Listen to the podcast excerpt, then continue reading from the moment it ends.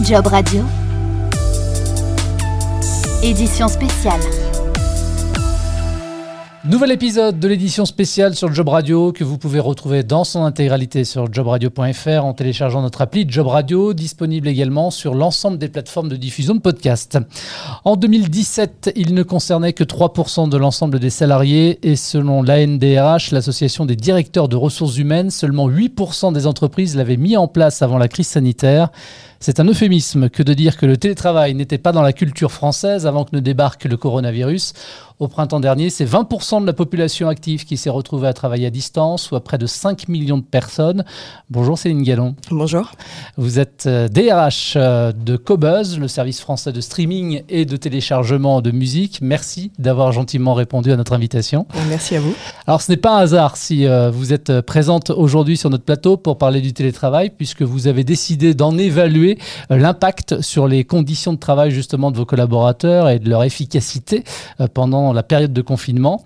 Alors justement, peut-être avant de parler euh, de cette enquête et de ses résultats, Cobuzz, le pionnier euh, du son euh, haute qualité, est né en 2008.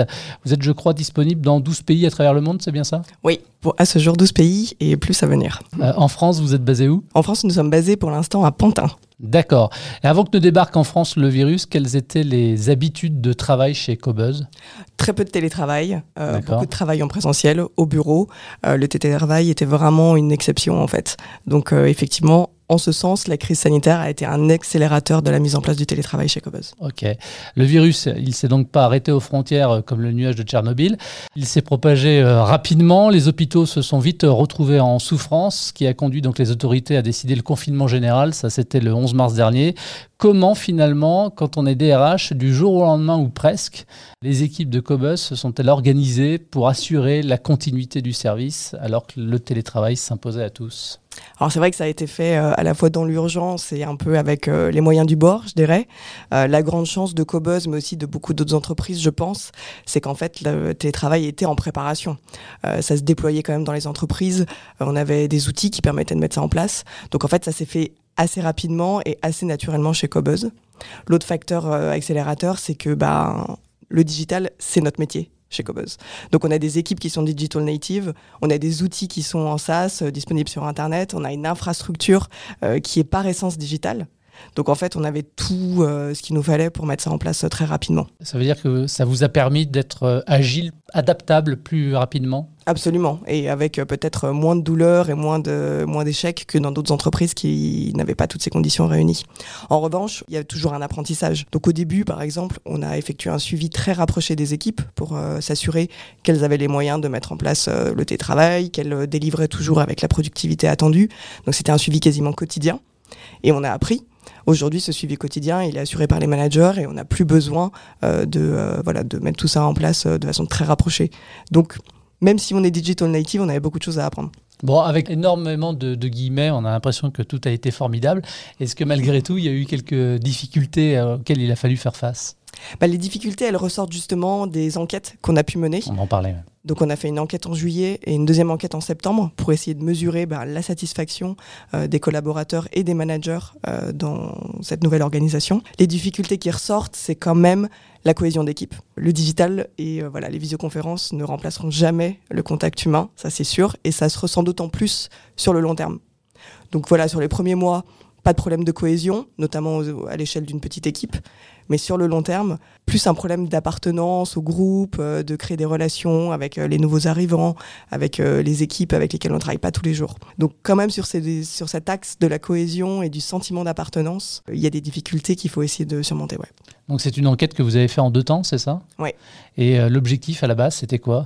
L'objectif, c'était de s'assurer que, un, les collaborateurs étaient satisfaits, deux, qu'ils disposaient des moyens nécessaires pour travailler correctement, et trois, qu'en termes bah, voilà, de productivité, d'efficacité, on était toujours au niveau des attendus. Alors j'ai jeté un œil évidemment sur l'enquête, sur les résultats que vous aviez pu obtenir. Par exemple, 51% des répondants estimaient que le télétravail avait eu un impact positif sur la qualité de leur travail. Donc c'est un sentiment que vous vous confirmez derrière. Est-ce que les managers ont pu effectivement s'apercevoir que ça avait eu un impact positif? Absolument. C'est vraiment le feedback qu'on a eu. Il y a plusieurs euh, raisons qui expliquent ça. Un, c'est euh, l'économie des transports, du temps de transport, du stress des transports, notamment pour les collaborateurs qui habitent loin. Donc euh, ça, c'est sûr qu'en termes de concentration et de disponibilité d'esprit pour travailler, c'est un gros facteur positif. la deuxième chose, c'est en fait de finalement faciliter ou d'inciter les contacts avec euh, d'autres membres de l'équipe parce qu'on est obligé de faire la démarche de se contacter par visio, etc. Donc finalement, en termes de communication et d'organisation, il y a aussi eu des effets euh, vraiment positifs. Donc euh, tout ça est plutôt confirmé et en termes de productivité, aucun souci, voire une amélioration justement grâce à cette concentration accrue et ce temps économisé dans les transports. Alors, il y a un chiffre intéressant aussi 58% ont retrouvé un équilibre vie privée, vie professionnelle plus juste.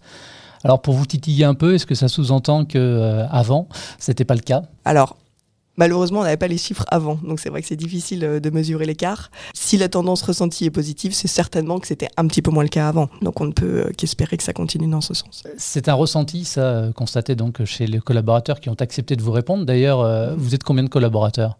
Aujourd'hui, on est 70 collaborateurs. D'accord. Et l'enquête, du coup, vous avez eu combien de répondants qui ont accepté de... 58. Donc euh, oui, c'est quand même une large majorité. Donc pour le coup, euh, très représentatif. Tout à fait. Du coup, ça vous donne euh, derrière, quand vous avez ces résultats, vous décidez quoi? Qu'il faut continuer à imposer le télétravail? Alors imposer, c'est pas le terme, parce qu'aujourd'hui on est vraiment en télétravail libre, c'est-à-dire que les collaborateurs ont le choix de télétravailler selon le rythme qui leur convient, ou de revenir au bureau s'ils le souhaitent. Et ce qu'on voit aujourd'hui se mettre en place, c'est un télétravail majoritaire, notamment grâce aux recommandations euh, du gouvernement qu'on suit euh, de près, euh, mais aussi des réunions spontanées, par exemple en sous-équipe au bureau, pour justement recréer ces moments de convivialité et de communication ensemble au bureau. Donc c'est vraiment en télétravail libre. Et ce vers quoi on va, une fois sorti de cette crise sanitaire, c'est un équilibre entre présence au bureau et télétravail, probablement deux jours, trois jours. En tout cas, c'est ce qui est plébiscité par nos collaborateurs pour justement essayer de trouver cet équilibre parfait entre une vie personnelle euh, accomplie, pas de perte de temps dans les transports, plus de concentration, et en même temps le lien avec euh, ses collaborateurs et ses coéquipiers. Et vous avez déjà effectivement organisé un schéma organisationnel euh, pour l'emploi du temps, le planning de vos différents collaborateurs? On est en train d'y réfléchir et on est en train de finaliser une charte du télétravail qui entrera en vigueur quand les conditions normales seront revenues. Alors parlons un petit peu des managers, parce que pour eux aussi, il a fallu être euh, adaptable, réactif. Euh, ça n'a pas été, j'imagine, toujours euh, simple de manager les équipes à distance? C'est sûr que ça pose des challenges. Après, on a la chance d'avoir des équipes extrêmement motivées, extrêmement enthousiastes, qui sont vraiment passionnés par leur métier, ce qui facilite quand même grandement le travail des managers. Et puis, encore une fois, des équipes digital native, en fait. Donc, des managers qui ont déjà l'habitude de travailler avec des outils digitaux, avec la visio, des managers qui sont euh, notamment dans les équipes techniques en mode agile, donc qui font euh, bah, des morning calls. Euh. Donc on avait déjà une méthodologie de travail en fait qui était très facilitante.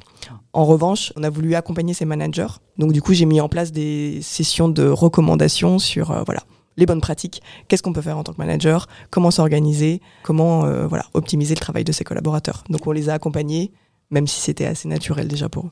Et c'est quoi les bonnes pratiques pour un manager de manager à distance? On dit souvent que plus la distance est longue, plus le contact doit être fréquent. Donc si on ne voit pas ses collaborateurs pendant des mois, euh, on recommande d'avoir des touchpoints daily en fait, des rencontres euh, par visio, par téléphone d'ailleurs, peu importe, mais chaque jour pour faire un point sur euh, les projets, l'avancement, tous les sujets du quotidien qui peuvent émerger et qu'on ne voit pas.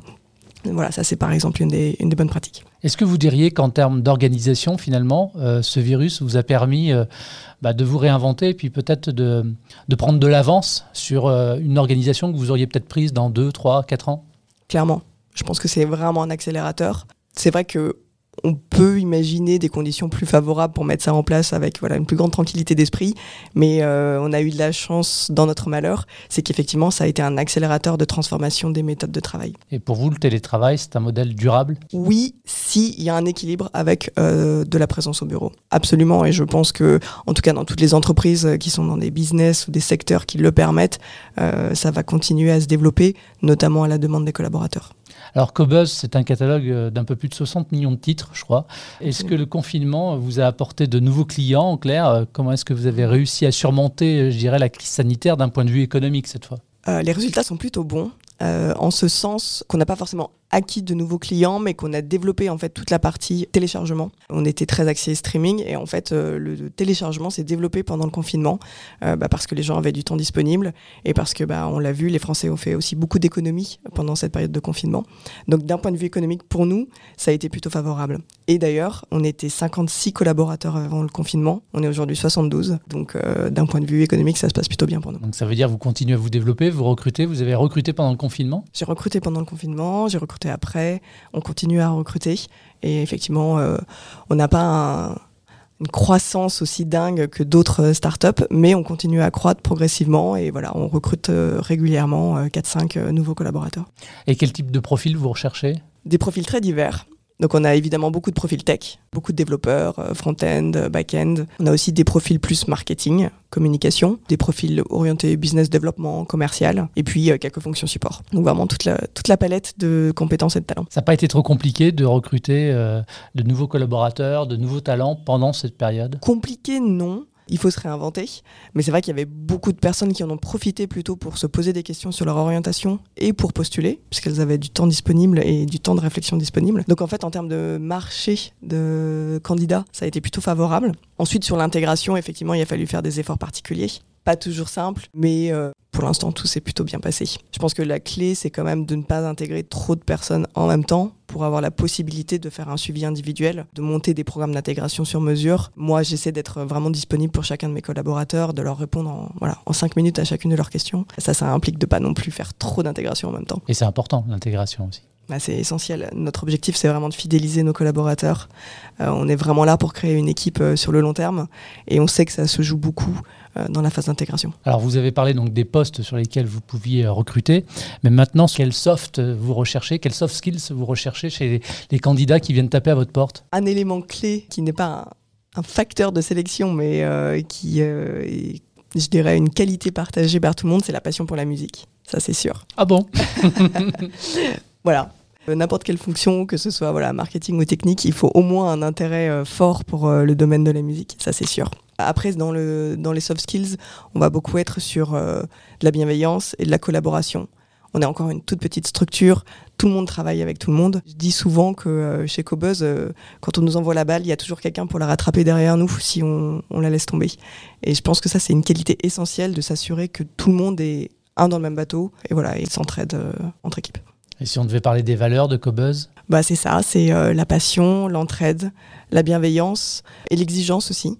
Euh, parce qu'on est vraiment en train de créer une marque euh, iconique avec un produit en fait de luxe. Et donc bah, il faut être dans cette, cet état d'esprit d'offrir toujours le meilleur service, d'avoir un service client au top.